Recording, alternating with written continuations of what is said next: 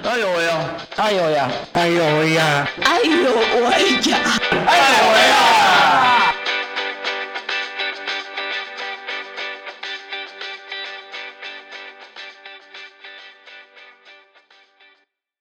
！Hello，各位亲爱的听众朋友，大家午安！这里是爱有为，每周三的下午三点，我们一起来聊聊障碍者的大小事。我是家峰。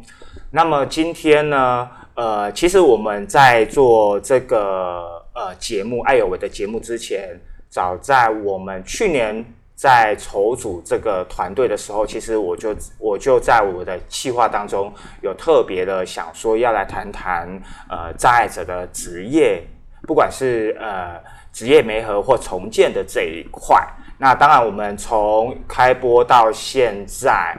那我们也陆陆续续的访问在不同领域的嗯工作者，但嗯今天呢，我们就直接的来到了高雄市劳工局的职业重建科，然后呢，也也希望可以透过今天的这样的一个访谈，让嗯障碍者他可以有更多的资讯去认识呃职业重重建科的业务，那。也同时也让呃听众朋友可以清楚一下，就是说哦，如果你身旁有身心障碍的朋友，你可以怎么样协助他们？那我们今天呃非常开心邀请的劳工局的职业重建科巫玉文巫股长。Hello，各位听众朋友，大家好。是，我是来自劳工局职业重建科的巫玉文。谢谢家峰的邀请，让我们有这个机会来跟各位分享一些呃有关身障朋友职业重建的资讯。嗯，呃，也非常谢谢呃玉文鼓掌。你因为其实我们是先是透过另另，我们原本是要，我们原本是从呃职业重建科这边要先打听的另外一个庇护工厂，然后就这样子跟呃股长这边做一个联系。那我们也想说，哎，难得有这样机会可以跟呃职业重建科这边有这样的一个连接，所以我们想说，哦，进一步来跟呃股长这边来聊聊。那首先我想要先请股长来跟我们介绍一下。职业重建科，嗯，到底有什么样的一个业务的内容啊？好，我想很多人可能跟家峰一样哦，第呃，对职业重建这个名字，有些朋友可能是第一次听到的，嗯，对，所以都会有点好奇哈。那事实上，在我们的身心障碍者权益保障法里面，它就是使用。职业重建这样子的一个名词来界定所谓呃身心障碍者呃就业上的进入职场的协助这一块的服务领域。好，那呃。劳工局在做有关生障者的就业服务这一块，其实除了职业重建科，还有一个很重要的单位，嗯，大家一定要认识的哈。有关于劳工局的生障就业服务，呃，我们有职业重建科，另外还有一个博爱职业技能训练中心哦，也就是我们高雄朋友。很多人都曾经在博训中心接受过职业训练。嗯，那这两个部门是我们高雄市负责提供身心障碍者就业上的协助最重要的单位。那我们两个部门中间呢，会有一些互相的分工跟合作。所以待会跟大家谈，呃，我们服务的内容，其实这两边都会有各自负责的区块。嗯嗯嗯，对。因为呃，博爱从博爱博爱的那个，我就大概是稍微了。呃，它比较像是一个职业训练的，没错，因为呃，大家从名称上会认为它是职业训练。不过事实上，在这几年，他做的业务不只是职业训练，包括我们的职业重建的很多直接服务，像职业重建个案管理员。这些我们就是配置在我们的博训中心。目前高雄市有十六位的身心障碍职业重建个案管理员，就是由我们博训中心所雇佣。那呃，但是大家通常不太会发现，为什么呢？因为我们博训中心把这些个案管理员都放在我们高雄市的各个就业服务站台。所以你不是到博训中心去找他们，所以你不会感觉到说博训中心在做这个服务。对，那我们放在就业服务站台，对民众来说比较方便，因为一般人想找工作嘛，去哪里？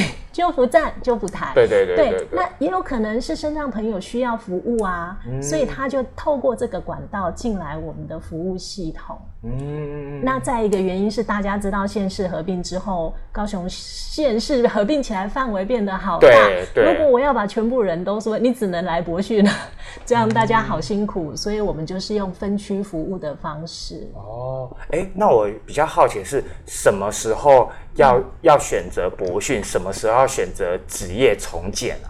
啊，应该是这样子说哈。我们在公部门的业务上面有分工，但是如果以一般的生障朋友或是民众，其实大部分会接触到的是在博训中心的职业重建个案管理员这一块。嗯嗯。不管你是到救福站台去，哈。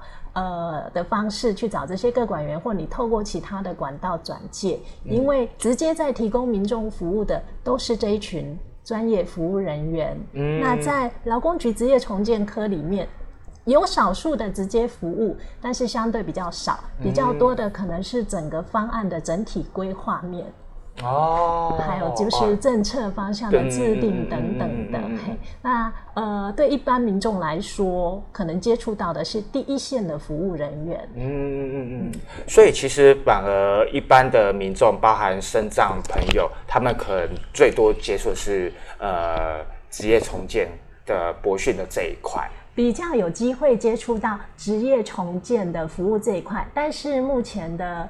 呃，服务体系里面除了个案管理员，我们还有其他的专业人员，譬如说像是支持性就业服务员、职业辅导评量员，哎，或者是说你去博训参加职训，你也可能接触到职训师等等不同的专业人员。哦，对，哎，那像那如果是这样子的话，嗯，像呃劳工局的职业重建科，它最主要的。呃，如果他会对外的一个便民的的一个嗯申请会有什么呢？好，以职业重建科来看，我们目前有三个股，嗯，那。有两个股是负责跟身心障碍者有关的业务，那另外一个股是有关职灾劳工的服务。嗯，对。那在身心障碍这个区块，就是以呃就业权益股跟就业促进股这两个股为主轴。那以就业权益股来说，它的两大区块，第一个是在定额禁用的部分。也就是法规上规定，厂商必须要禁用生障者的比例这一块的执行，那这是属于比较政策面的，对，所以其实跟一般民众比较少有关联性。对，那另外呢，呃，就业权利股另外有做视障的服务，嗯，那这一个区块的话，待会我们可以再稍微做介绍，这个部分是有可能直接接触到我们视障的这些朋友，嗯，那另外接下来是就业促进股。这个股它的项目就比较多，就业促进对，呃，包括像是我们刚刚讲的整个支持性就业服务的统筹，嗯，呃，统筹的规划的部分会是在这边。好，但但是不是直接服务？对对，我知道。嘿，那另外还有职业辅导评量的整个统筹也是在这边。嗯，嘿，那还有我们的庇护性就业，也就是庇护工厂也是在这边。那另外还有一些比较小的项目，像是。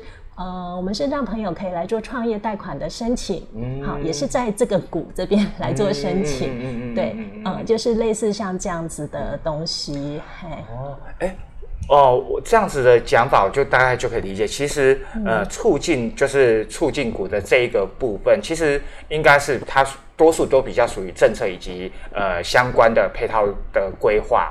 就是劳工局这边的一个规划，然后以及比较呃呃跟跟创业有关系的，因为这个可能是一般的博训不会做的。对，也就是说有些资源可能会在局里面这边做提供。那当然我们还有呃协助呃团体争取一些方案等等。那但是这个可能民众就比较少会接触到。嗯嗯嗯嗯嗯嗯。那是。所以，其实以一般民众来看的话，我们可能比较多还是会在我们第一线。嗯嗯嗯。哎，刚才呃呃，玉文股长有聊到，就是就业这一块，其中有聊到一个市长的这个部分，为什么会有一个把它独立出来？而且呃，就我们我因为我们我们是网上这样查询，就是呃，在市长这一块有把它独立，除了把它独立出来之外，它又分成两。个，一个是呃重建的部分，嗯，好，然后一个哎，一个是什么？个案管理的，对，个案管理的部分，对。对，为什么为什么会嗯比较好奇的是，为什么他把视障的这个领域要把它独立的拉出来？很好奇哈，其实呃这个真的是要从我们比较特殊的历史说起，呃很早很早以前，大家有没有印象？规定明眼人不可以从事按摩，对对，只有视障者才可以按摩，对对对对，呃，也就是说在法规的法规面，大概三十年前左右呢，它就规范说。按摩这个职业特许保留给视障者，对，明眼人是不能从事的。哎，那有了这条规定之后呢，我们很多视障者在当时他学习的技能，他被训练的方式就是去按摩。嗯，对。那当然也因为有这条法规，哎，所以就会有违反的人，违反的人可能他就会必须要缴交一些罚款，那就成立了一笔呃视障就业基金。目前已经没有这个基金了，这是在过去。那当时因为有这样的。一笔经费，所以在视障就业服务的区块，它就有一笔专款可以运用。这笔钱专门用在视障的就业服务。嗯嗯嗯嗯。到今天这个法规已经松绑了，那这这就延续到刚才家峰提的另外那个问题：为什么会分按摩跟另外一类呢？对啊，按摩这个东西就是我们刚刚讲整个历史这样子源远流长下来，其实我们视障朋友。很多人在按摩的功力上，真的累积非常深厚的功夫。因为这么多年来，只有视障者可以按摩，等于专业技术的传承，还有高手都在这个领域。对，那当然，虽然法规开放了，可是它还是视障朋友的一个就业的选择。而且很多原来我按摩都做得好好的啊，我当然继续做。嗯，那这一块的人，我们要不要继续辅导？嗯，呃，不，我们不会因为说法规已经不保障你了啊，所以视障按摩师就再见了这样子。这群人他还是需要再协助，他选择做。做按摩一样可以做得很好，甚至收入不会比一般的行业差。对对，所以我们对他的辅导一样会继续。有关视障按摩业的协助，劳工局、劳政部门都还是持续在做。那但是当时法规为什么要松绑呢？因为有另外一个声音出来说，如果我们一直保障视障者做按摩，嗯，就好像有点引导所有的视障者都只能去做按摩，或者是会给大众一个错误印象：你是视障者，那你就去按摩啊！你为什么要来做别的工作？你为什么要做艺术家？你为什么要做歌手？你就去按摩，你就去学按摩。那这样子对某些视障者来说，反而造成了他的限制。所以当时法规就开始做了松绑，那也鼓励说，哎，视障者你一样不应该受限，任何行业你都有机会去做尝试。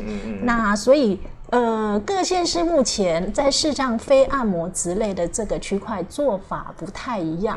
记得我刚才有提到，我们有身心障碍职业重建个案管理员。对。这个个案管理员他的服务是不分障碍类别，嗯，不管你是肢体障碍、听觉障碍、心智障碍、精神障碍，你都可以找个案管理员，嗯，只要你有身障证明，都可以找他，都是他的服务对象，嗯。那但是视障者呢，一样啊，对啊，一样可以来这里服务，所以大部分的县市，他的视障者的这个除了按摩以外的就业服务，他可能就是回归到我们刚才讲的。个案管理员这里，嗯，那高雄市，呃，在一百零四年左右做了一个比较不一样的选择，我们独立设了一个视障职业重建个案管理员，嗯，就是我这个个案管理员。只针对视障者服务，嗯，跟刚才的区别是对其他人是什么障别都服务，对对对对。但是我们有专职的视障职业重建各管员。我想先先先暂停啊，就是说，我想先呃，也不能说离清啊，大概要整理一下，就是说，其实之所以会有会有这样子的一条脉络出来，是因为最早是因为呃视障的按摩是被保障的，对。那当然这个法规松绑了，但是其实它它还是我。呃，等于说，其实呃，劳工局还是延续着，那只是说它松绑了，还是还是有多数的呃视障朋友，他还是在从事着这一块，所以其实它呃某种程度呃按摩的这一个领域持续被保留着。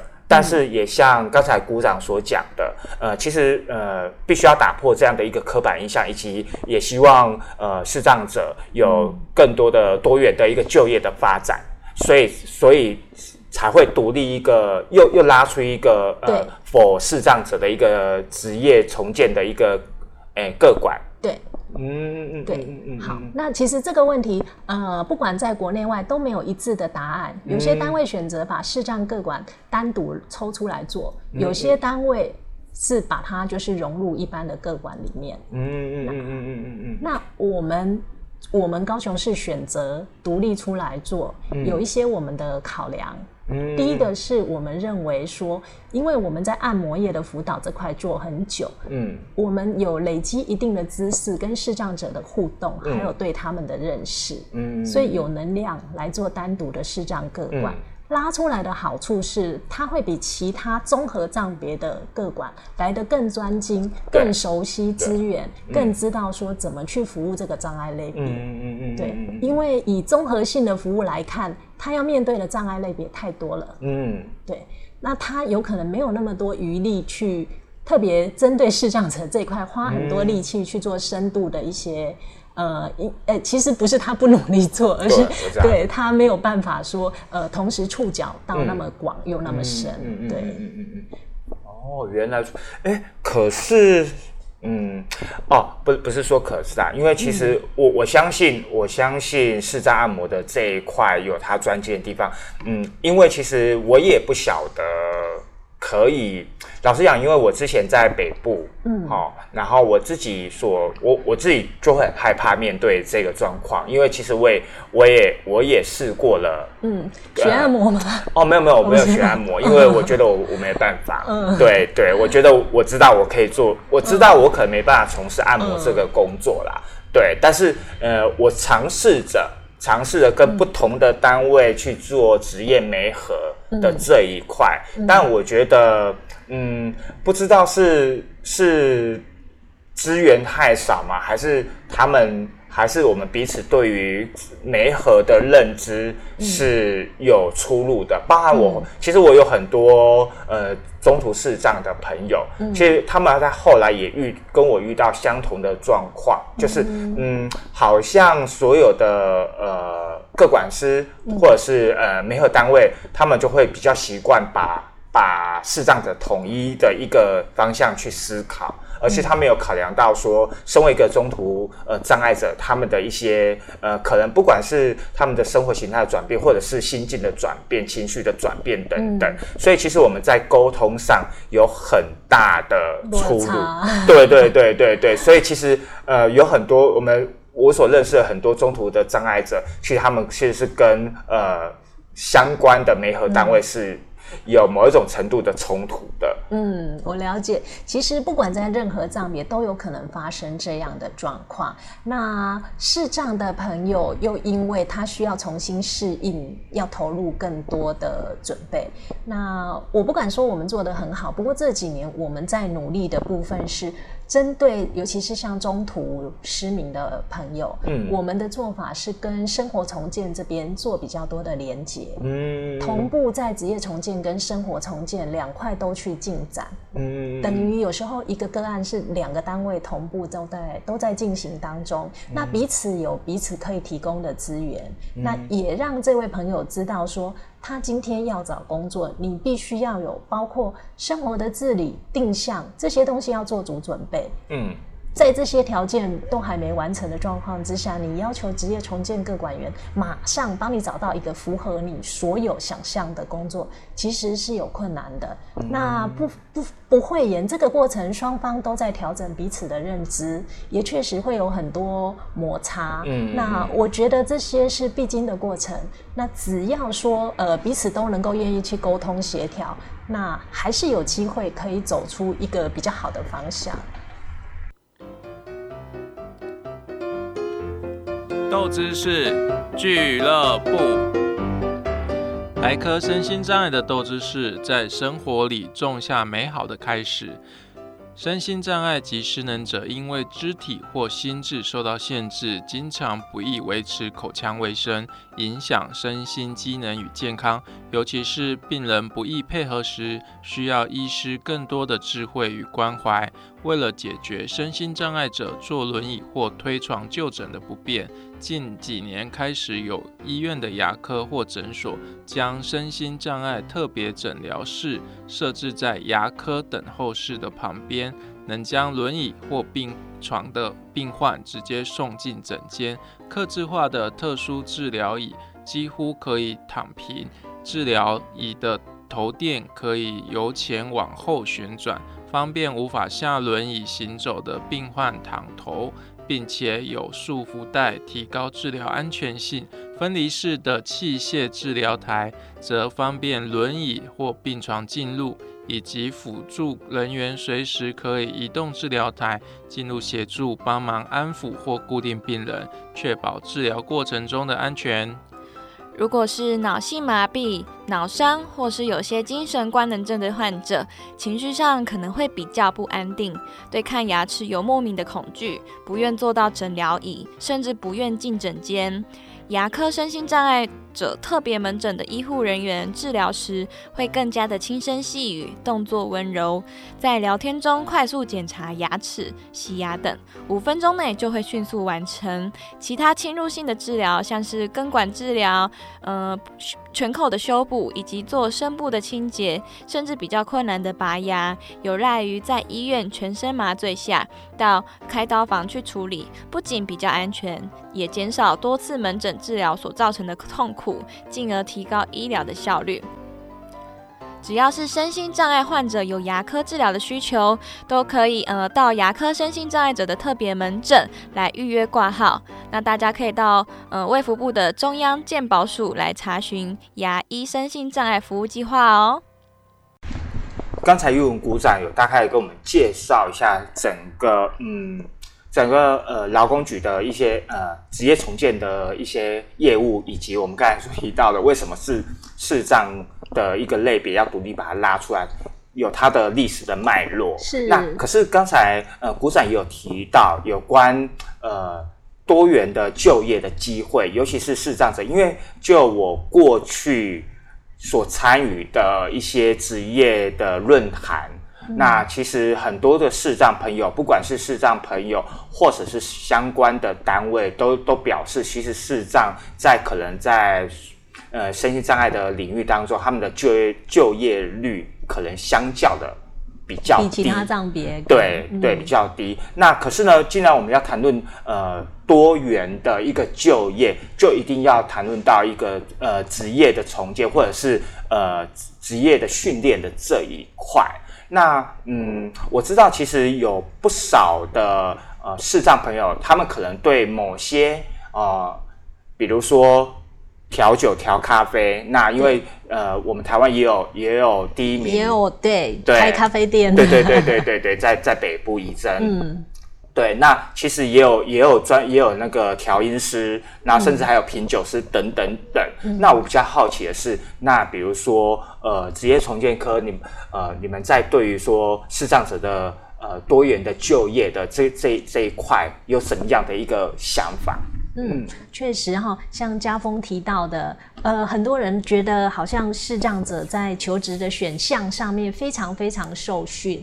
那以以以我们本身的经验，一般人可能也会这样想，因为我们生活中大概八九成的资讯都需要应用到视觉。那当你视觉这个部分没有办法，呃，有他的工人执行的时候，在一般人的理解里面会认为说，那可能就做不到。就是一个障碍。嗯，呃，我们在看视障者的多元就业这一块，其实会分两个部分，一个部分是低视能，一个是全盲。嗯，以低视能的朋友来说，基本上他不太有职业类别的限制。嗯，我们在实际上看到，就是各行各业可能都存在。对，对他可能只需要一些。呃，克服他视力上面局限的小工具，植物再设计的小设计，对，他就可以做。那甚至很多低视能的朋友，其实他外观看不出来。有些人他的周遭同事不一定知道他是视障者。对对，好，那另外一个区块就是全盲的朋友，嗯，对这个部分的话，大家就会想象说，那他的工作是不是很会被受限？诶，这个也牵涉到说他是先天还是后天？嗯，有些人是后天，那后天他有可能在他失明之前，他已经有一定的职业能力跟他的专业基础在。那我们要做的是去克服他失明之后，怎么样回到原来职场这件事。嗯，那这样的人他在职场的职业类别的选择上，其实不是我们替他决定的。嗯，哎，我本人本来我是个老师，本来我是个心理师，我就已经有我的 这些专业背景。嘿，那以这样的专业行业，我也不太可能在一个人失明后，我培养他。重新去累积，事实上有它的难度。嗯，那实物上，哎，我们也有失明的的心理咨商师啊。对啊，对，在在高雄也是有。哎，对，那所以以这一类的人员来说，呃，其实我们不会说，哎，有人做什么，所以我就开这一类的训练班。它比较是一个个别化的协助。嗯那我们有没有尝试过用类似职训班的概念来培养他们的一些技能呢？有可能，过去事实上我们也做过。呃，但是他的人数可能不会太多，了不起，我到一般十个就已经超级厉害了。嗯，因为你要去找到有这个兴趣的视障者。那过去呢，我们开过几种，譬如说，哎，我们觉得有些视障朋友其实很会讲话，嗯嗯，很适合去演讲，或者有一个叫做生命教育讲师，嗯嗯，国中小都需要上这样的课，有这样的时数的需求，那我们就想过训练他们来演讲。做生命教育讲师，哎，我们曾经开过这样的班，哎，就培训他们这些呃，怎么样去演讲，怎么样把你的故事包装成可以。可以那个 分享出去。对对对，那在训练这个口语的同时，哎，也试试那那那是不是可以做广播？嗯，对，这个我好像有听过。对，这个好像在很多年前，哎，也不能说很多年，几年前我有听听过。对，有有高雄不知道哪一个电台有一个圆梦计划，可是哎，好像是复兴吧。哦，那是电台推出的。那我们之前也确实有办呃办过广播的培训班。那主要这个这几种训练都是呃我们想象说他的口语表达能力是没有问题的，而且他的生命历程是有素材可以来分享，这是他的优势。嘿，那但是当然呃还是有一些呃局限。嗯，如果以生命教育讲师来看的话，其实我们的学员有不少位都陆续有在做，嗯，呃，陆续有在累积这样子的的这个呃授课的邀请。嗯，那但是我也要承认，它不会是一个很密集跟很常态的。嗯，学校不可能每个月都邀你去，对，可是它就是慢慢在累积。那可能有些企业或公司行号也会听到，哎，那他就会有机会可以邀请你。那但是这需要很长时间的经营，呃，我不可能一下子让你变成就是完全靠演讲收入来谋生。对，那最近的话，我们还做过一个是，呃，比较是属于。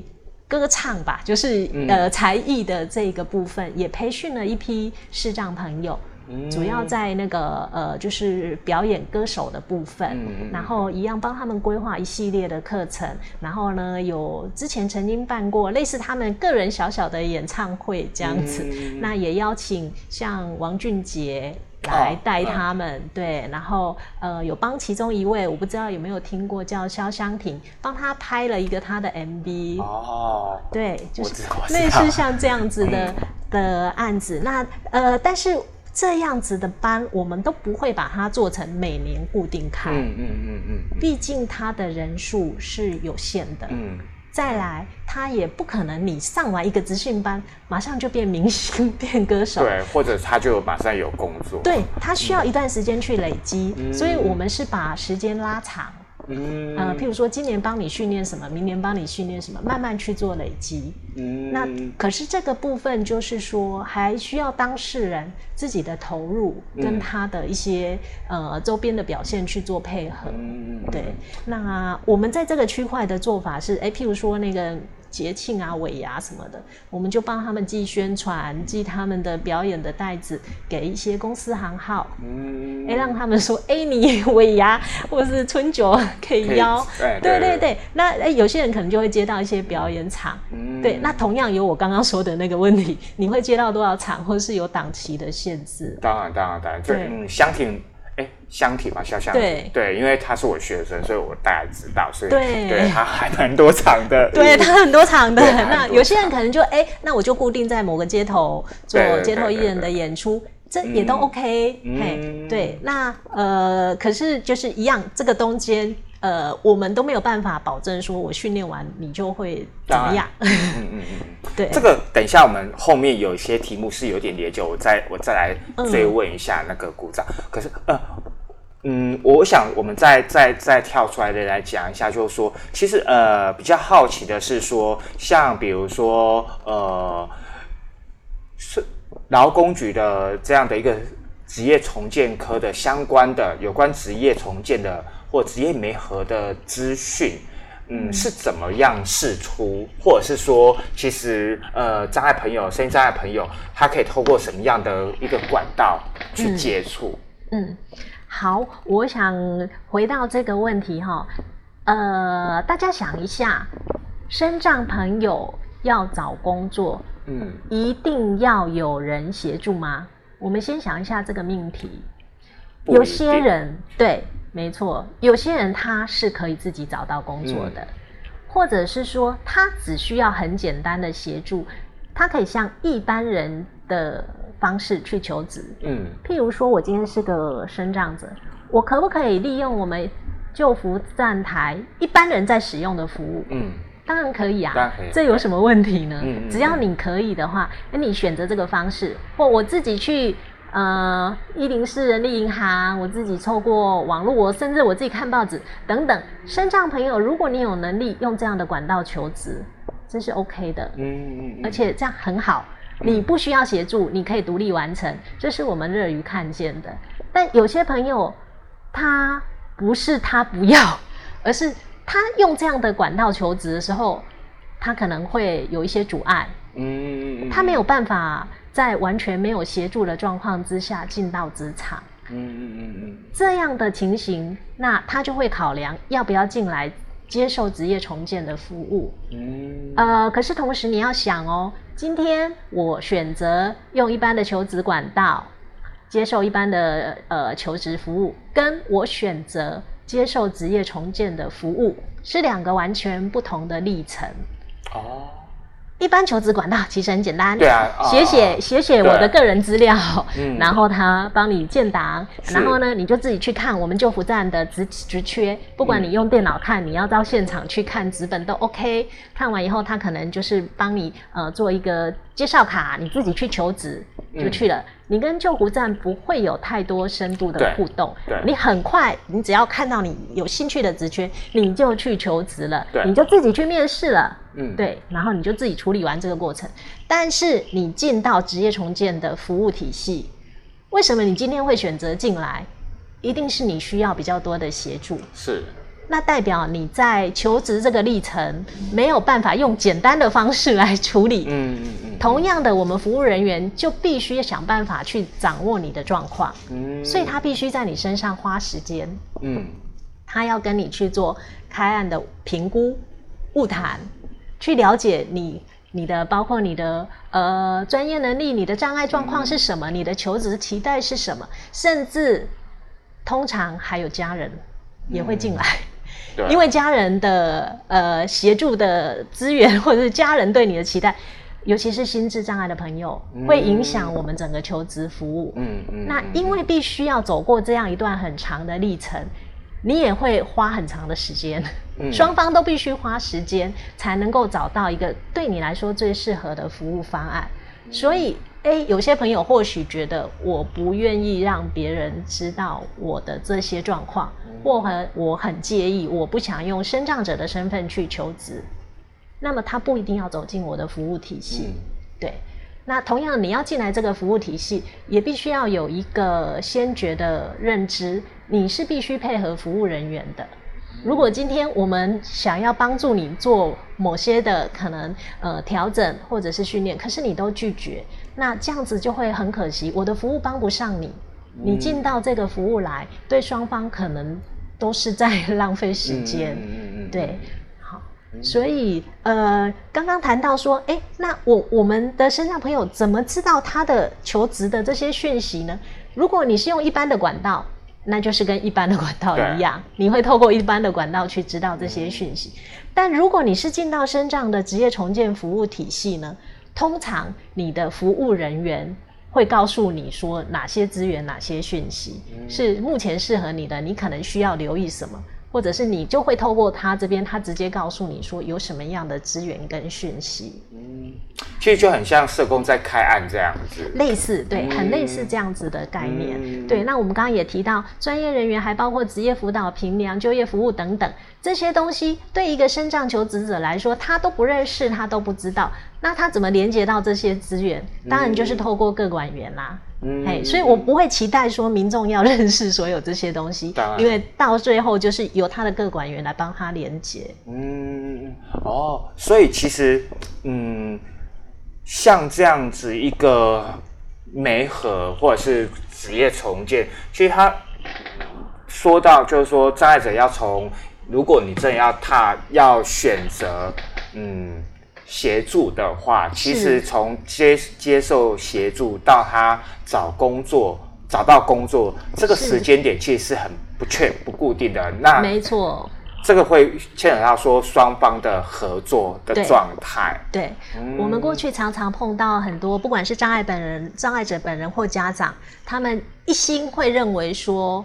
我只要到公公家机关来说，我要找工作，你就要很快帮我 找到工作。可能一来，诶，会觉得说我们的各管员为什么要问那么多问题？你给我一个工作就好了。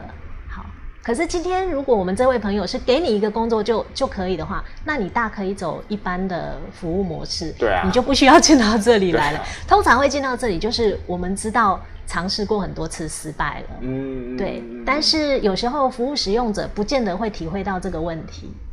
他会认为说，那既然呃，我到公部门来求助，你应该要提供一个好像符合我想象的工作来给我，对。但事实上，求职这件事它非常的因人而异，而且我们在服务过程很强调当事人的参与。为什么？当然啦，对，因为将来是你要去上班，绝对不是我勉强你的，也不是家长啊，对，对啊，一定是个人啊，所以你是必须要负责任，配合去做改变，配合参与这些服务方案。嗯嗯嗯嗯嗯。可是像这样子的一个一个媒合的发展，不管是在障碍者，或者是在呃单位来讲，你们觉得这彼此之间最大的困难点是在哪里？呃，我觉得第一步是大家建立对彼此的信任，还有呃，案主或他的家人愿意改变的幅度。哦，对，那信任关系很重要，所以有时候我们的各管员他真的花很多力气在跟这个服务对象呃进进退退。嗯嗯嗯，我们经常可能要面对。呃，被方鸽子是小事，但是，哎，譬如说，他可能因为对你这个服务的进度或服务的方式不满意，他会透过不同的管道来申诉或给你压力。他会认为说，你为什么不马上给我一个工作，要帮我做那么多评估？嗯，对，或者是他想象说，哎，应该有一种工作很简单，是我可以做的，但目前在市场上可能没有这样子的东西。或者是说，我们认为他有一些态度或情绪管理的问题，你可能必须要去做一些呃，不管是简单的智商或是训练来做调整。但是他认为他不想要参与这么多，我只是要个工作而已。对，那这个东西，我觉得国人的观念要慢慢去做调整。嗯，我们过去总是期待说，找工作这件事只有技能。就是像过去我们只提供资讯，觉得你只要学会了那个操作技能就没事了，就可以去上班了。但事实上，我们发现很多障碍者不见得是技能的问题，是态度跟适应人际关系上的问题。这不是我开一个训练班可以解决的。那所以目前我们的职业重建服务，它周边同时会提供很多个别化的训练或者是协助，包括像我们刚刚讲的，诶，我可能。需要一些简单的心理智商，或我需要训练一些求职技巧。嗯嗯，嘿，那甚至呃，我可能呃，交通的部分，或者是其他行动的部分，还有我人际互动的部分，这些都是需要学习的。嗯，我觉得这个很重要，就是其实障碍者其实有不管是先天过，或者是中天，或者是中途，我觉得在人际关系的一些维持，或者是发展，甚至融合，都会有一个很大的困境要去克服。对，因为其实不管呃呃，比如说我我带的学生是呃呃。至亲，那他们也会有很大的一个人际关系的考量。没错，对。那比如说是这样子，他可能在中途呃障碍的时候，他可能心境也会有一些转变。他在面，他在不不要说面临职场，连面临生活，他的心境都如果没有转变的话，其实是没有办法改变的。没错，对。呃，而且刚才像我谈到，我们有些。呃，身障朋友他可能必须要透过我们职业辅导评量，才能够更了解他整个呃，不管是兴趣呀，或者是他的身体各方面功能表现的状况。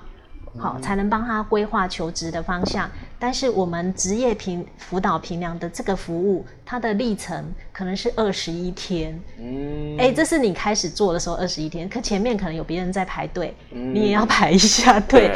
那对很多求职者来说，就会认为好好漫长的过程。嗯，但是对我们来说，我希望把前端的准备都做好了，再让你出去，我不要。让你又在仓促的状况下又又来失败一次，再回来我这里，那我们不如把时间花在先做好准备。可是这个观念不见得会被接受，嗯，他可能因为这样中途就退出你的服务了，嗯，他就觉得我为什么要呃我要去平凉那么多天，但是我现在想要马上赚钱领到薪水啊，好，那这个心态也可以理解。那所以有时候我们也没有办法去勉强他。可是我会希望说，哎，将来有一天你受挫了，你觉得说还是真的遇到阻碍了，那你再去思考看看，我们的服务是不是比较有可能帮到你？对，可是这都必须要尊重双方彼此的状态跟决定。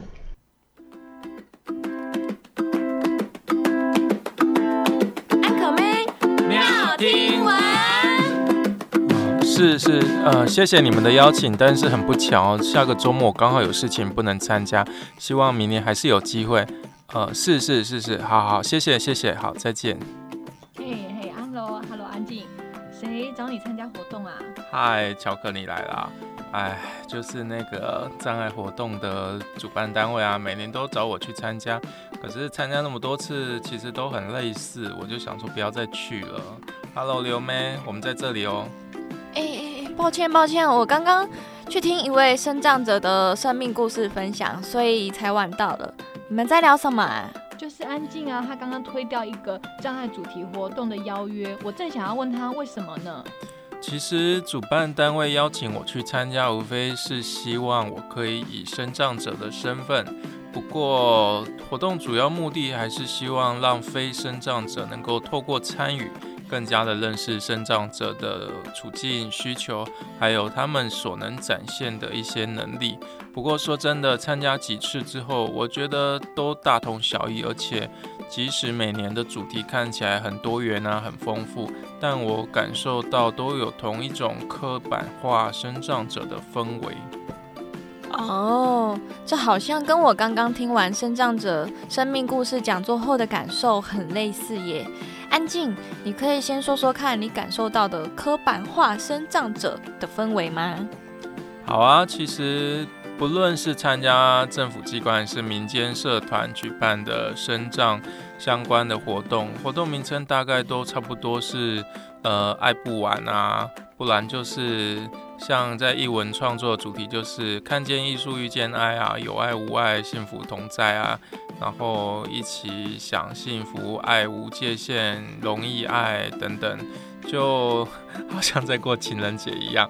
然后我也不禁会想说，这样的策划活动方式，可能会更加去加深大众对障碍者的刻板印象，也会单一化的将障碍者的创作归属于附件也好，或者是心理治疗，号召大众用爱来给予创作者的一个回馈，就是像用爱发电的概念吧。安静，你说到办理生障活动的心态上的满点诶，就像我刚刚去参加的讲座，讲者是一个轮椅族的陶艺家，作品获得很多的奖项。不过主持人却是先介绍障碍者的呃障别啊，障碍的严重度啊，也很强调讲者他创作后身心进步的成效。哦，我知道了，这个我也有经验，我参加过一场障碍者画家的一个联展。嗯，我觉得有一点奇怪的是，要讨论作品的时候啊，评论者或者是主办单位会很强调说，这些作品看不出是障碍者的作品，或者是说这些作品和一般人的作品没有差别。不过，我想举办这个展览的目的，不应该只因为他们是障碍者吧？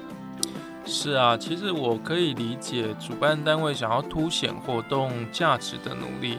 不过，在规划活动的时候，我希望民众认识的是障碍者的这个人，但宣传的时候却又脱离不了凸显障别的习惯，这样似乎会让障碍者本身想要凸显的个人成就被励志这个标签就给掩盖了。就是啊，我刚刚就想了很多了解，就是这位障碍的陶艺家的创作细节，可惜主办单位就没有再对这部分做更多的琢磨了，真的是很可惜啊。其实这需要很长的时间了，大家的心态转变，这样刻板的宣传亮点才有可能改变啊。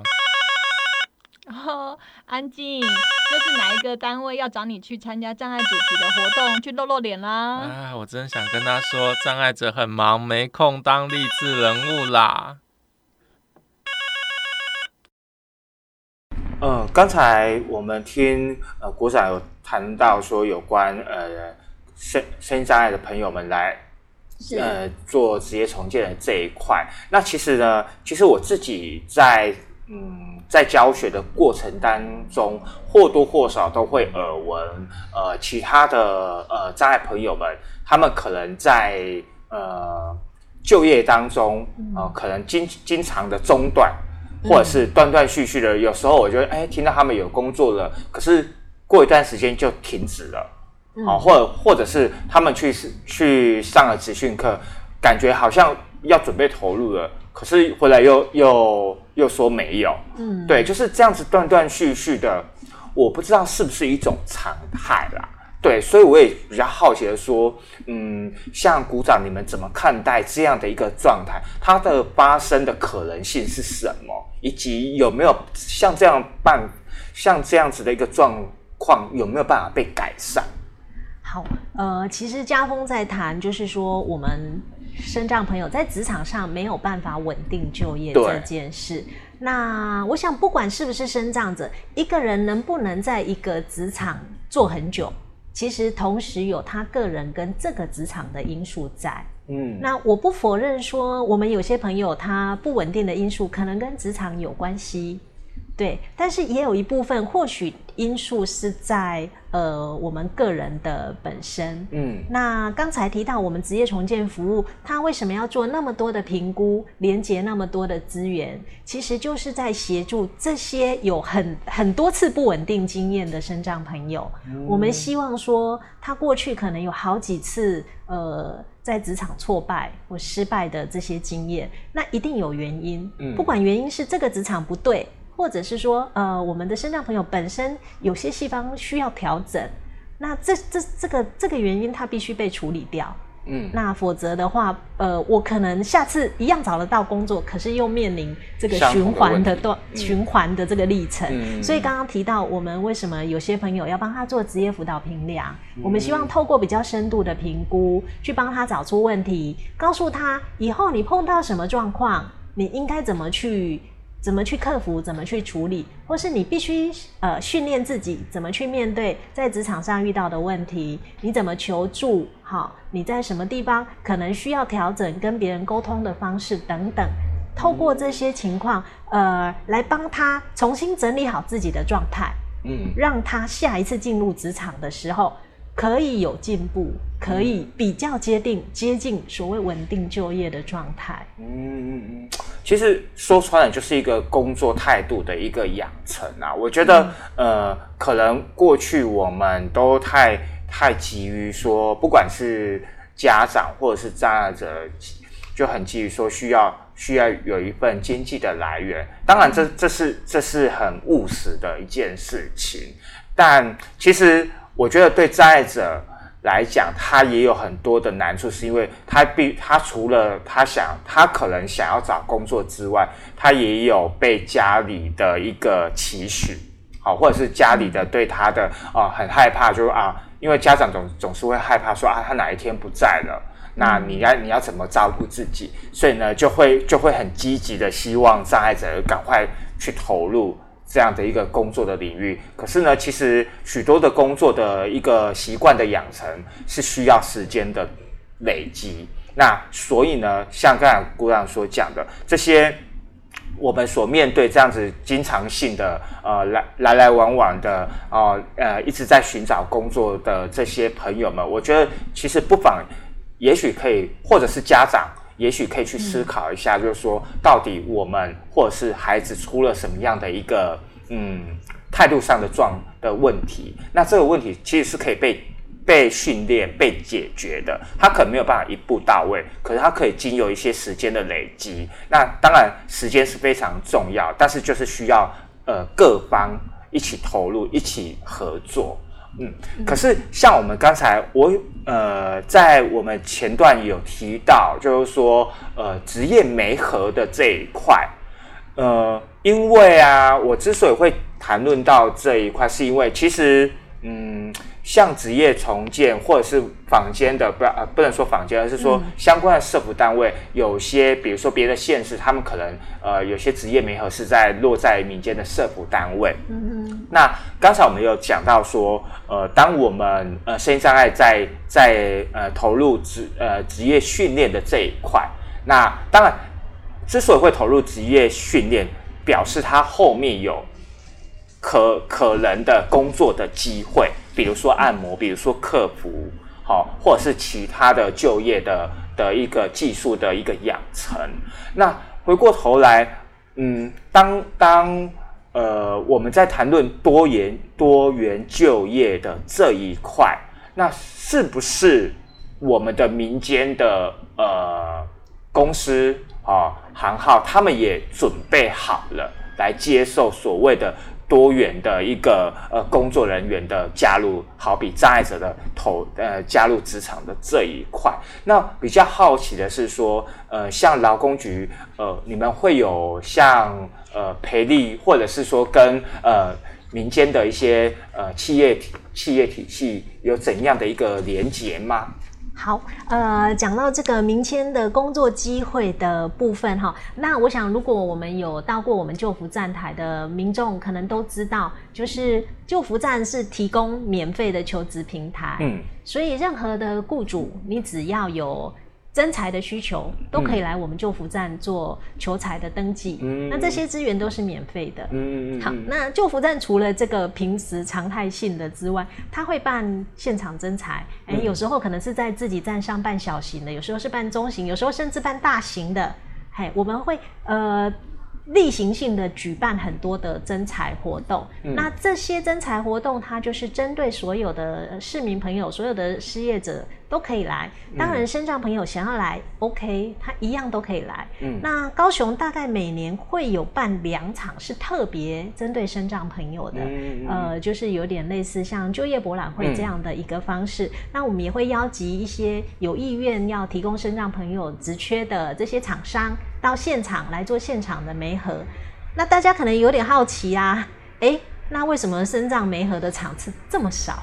嗯，我我们例行性的就呃例行性的一般的征才每个月都有，那有时候一个月甚至大大小小加起来好几场这样子。可是身障的为什么只有两场？哎，感觉好像很少，对不对？好，这边有有几个观念跟大家分享。第一个是我们刚刚有提到。我们的职业重建服务就是针对像刚才家峰谈到的，或许是不稳定的朋友，或许是自己要去找工作有困难的朋友。那对这样的朋友，我提供他就业博览会，其实意义不大。嗯，对。那针对这样的朋友，为什么我不用增财的方式呢？因为他进到我们职业重建服务领域之后，这个职业重建个案管理员帮他做完评估，帮他做了很多准备，觉得哎，你现在。似乎可以开始找工作了，嗯他会帮你转介到我们的就业服务员，也就是呃，跟我们不管是我们自己聘请的，或是我们合作单位的支持性就业服务员这边。嗯，支持性就业服务员呢，他就会拿到你前端的这些评估资料，然后呢，也会去跟你讨论。然后去一起找出说你想找什么工作，你对工作的期待，你的能力好适合是哪样的工作，他就依照你个人的需求、你的状况去找适合你的职缺。所以他的概念并不是说我在一堆职缺里面捞，而是我的救服员会依我的状况去帮我找适合我的职缺。那每个人他的需求状况可能就不同了。嘿，那由救服员来提供这样的服务，呃，会让这个媒合的可能性再提高。嗯，嘿，等于是我已经锁定目标了。嗯，对，而且呃，他可能比较精准的，呃，也让雇主了解说这位求职者的状况大概是什么样的情形。那同时，我们救服员去争取工作机会的好处是，呃，他会让雇主知道说，哎，你可能会担心雇佣一位身障朋友来，哎，你不知道怎么教他，不知道怎么跟他相处。可是我会来帮忙，他来上班的时候，我在旁边带他，我会协助你，我会让他。呃，学会怎么在这里工作。嗯，那对老板来说，哎，我减少那个 训练新手的一些困扰。哎，那他也会呃，有可能，譬如说心智障碍朋友，他会教他怎么样跟其他的同事做互动，那大家怎么样跟这位朋友呃建立一些关系，帮助他融入这个职场。所以这样的媒合方式，反而会更能够确保他的。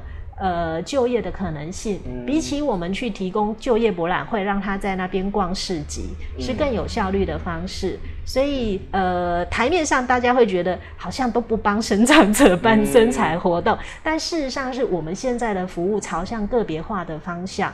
而不是以这种诶整呃办一个大活动把大家都找来的方式。嗯，可是呃这个会牵扯到企业禁用的一个部分，因为我们刚才说哦，一个公司呃有多到了怎么样规模就用到就就必须要有企企业禁用的一个人数的比例嘛。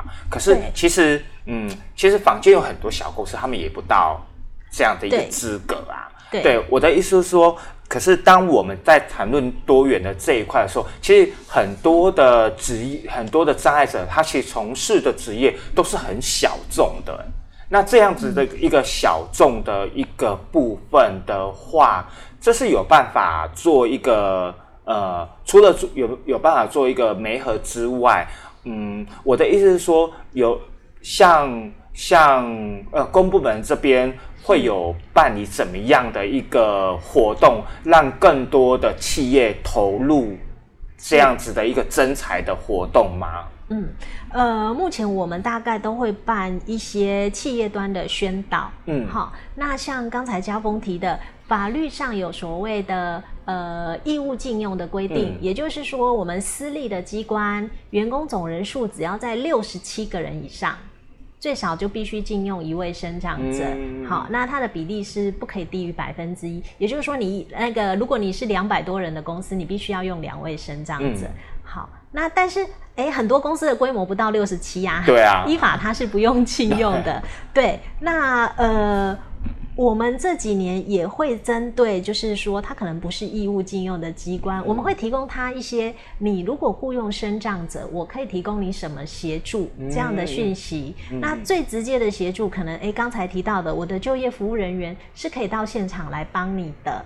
然后再来呢，就业服务人员他会先来了解你的工作环境，然后找到符合你公司需要的这个人才。嗯，那这些身障朋友嘞？他呃，一旦顺利没合进来，其实有些人他非常的珍惜，他的稳定度比其他非障碍者来的更高。对，那另外呢，我们会提供，就是假设他有需要职场上一些辅具或是一些协助，协助他呃购买一些设备器材等等，我们有植物在设计的补助服务。那这个部分呢，也可以提供给雇主做他的呃禁用生障员工的一些资源上的协助。那其实对雇主来说，他最期待的东西是找到一个好用的人力。嗯，对。如果今天呃我雇佣一个身障者，哎，我本本来不熟悉这个账别，哎，可是有人可以进来协助，然后有补助经费可以购买他需要的设备，然后这个人可以把他工作做得很好，又比其他人更稳定。那对雇主来说，哎，他何乐而不为啊？对啊，对，嘿，所以我们也会做一些这样子案例的呃分享，邀请有呃雇佣的不错的。雇主跟身障朋友一起到现场，然后跟大家来做一些分享。哎，那让其他的雇主也觉得，哎，那我要不要也试试看呢？嗯嗯嗯嗯嗯。我觉得其实有时候啦，因为其实有时候我们障碍者总是会。站在一个很自我中心的，像是说 哦，公部门没有帮我们做事。当然，我现在也不是要帮公部门讲话，而是说，其实我们在我们在我们在讲在讨论一件事情的时候，其实也要从各个方各个角度去去去讨论去看。那其实每每一个不管是障碍者、公部门，甚至呃民间的企业体系，我觉得都需要多方的一些沟通以及呃。需要更多的时间以及机会去促成彼此之间的关联性。那其实回过头来，其实也要来谈谈，也可以可以请呃股长可以来分享一下。嗯，其实时时时至今日哦，那即使呃现在很多的障碍朋友们都在在各不管是在公领或私领域的呃有机会现身或发生，嗯，可是。你怎么看待，或者是你怎么呃观察呃目前我们我们整个呃高雄好了，就以高雄来讲，就是整整个呃彼此就是不管是企业体系或者是一般民众对于呃与障碍者之间的相处这样的一个呃共荣的一个一个状态概念吗？对，嗯，好，呃，我觉得其实。不管是高雄或是台湾，我们大部分的民众很有爱心，爱心是好事。可是如果我们只用爱心看生长者，会对我们跟对他都造成很大的限制跟刻板印象。因为你一直觉得你用你的爱心在帮助他，嗯，他一直站在一个接受者弱势的角度。那因为你一直把他定义在弱者，你不相信他有工作能力。当他今天成为你的同事，或他要进来受雇做你的员工，你觉得他是一个受你帮助的人，呃，你不会看到他有潜力的部分。嗯那某个程度，我们好像用爱心去打开这个这个当做敲门砖嘛，去开这个门。可是呃，我们这几年希望去推广说，不是用爱心来看待生长者就业这件事，而是去看到他的能力。那他的能力有两个问题，一是他本身去努力获得的能力，第二个是我们的环境，他的能力是不是被我们的环境限制住了？他被环境限制的能力，我怎么帮他克服？把这两个东西去解开，然后呢，哇，我们的期待是你也能够用你对待一般人的工作的标准来对待他。那代表你肯定他的工作能力，而不是你很有爱心的收容他在这里工作。那这是呃，不管是 CRPD 的精神、共荣的精神，或是我们长期要推广的理念。那但是呃，在目前的社会的一个共识里面，我们还没有走到这一块，或者是说大多数的人还没走到这一块。哎，有时候我们还是必须要，哎，可能用呃类似是呃障碍者比较励志的故事，或鼓励鼓舞大家用包容啊、呃友爱这样的态度，先来接纳他们。那或许我们可以用这样子去建立一个契机，但是希望这个契机一旦建立之后，我们要做的是改变一般人对障碍障碍者这样的印象。他要看到的是他的能力，而不是我只是同情你。给予你一个机会，对，那这种同情的态度，其实对障碍者也是伤害。是，他会认为他在这里，好像大家哎故意什么事都不要让他做，什么都帮他弄好了，他明明可以发挥更多的，但是却因为你们很好心的帮了我，那变成我的能力被局限住了。那对大家其实呃长期来看都不是一个好的发展方向。嗯，我想我想是啊，就是其实很多的共识是需也是一样，就需要呃很多的机会，可能不管是政策的宣导，或者是议题呃议题的倡议之类的，呃，当然在。更重要是障碍者是如何去愿意去现身，然后去去寻求管道，让更多人去看到。不过，我想最后我想要请也请鼓掌来跟我们讲一下，说今年的呃劳工女这边有没有什么样的一个呃下半年有没有什么样的一个活动或者是政策的一个推广啊？其实我们的活动的部分诶还蛮多的，我们陆陆续目前像我们的按摩的部分有在办诶。只要去消费三百元就可以参加 抽奖，已经一波一波每个月都有。那庇护庇护工厂的商品也是有，就是在在八月底之前，在庇护工厂消费满三百块之后，都会有一些那个呃摸彩中奖的机会。那我们一直透过像这种诶比较能够吸引一般民众目光的机会。透过办办抽奖，然后让他愿意去接触视障按摩，让他愿意走到庇护工厂去买我们的商品，那这就是一种宣传的概念啊！哎，这这些资讯可以在哪边找到？哎，我们的网络上面都有，待会外面也都有贴海报。对，嗯嗯嗯嗯嗯嗯，哇，呃，我们今天非常开心哦，可以来到了呃劳工局的呃职业重建科来来访问我们的呃吴玉文。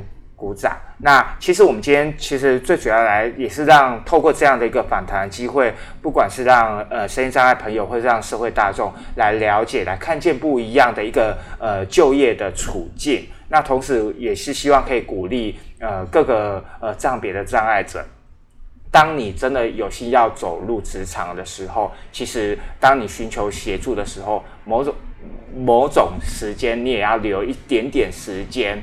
来调整自己在求职的一个过程的一个状态，同时，呃，也必须要了解说，其实需要双，只有双方的合作，才可以达到呃多多赢的一个成果。那当然，这都需要一点时间的。那也希望呃社会大众也可以多一点同理心，然后大家一起。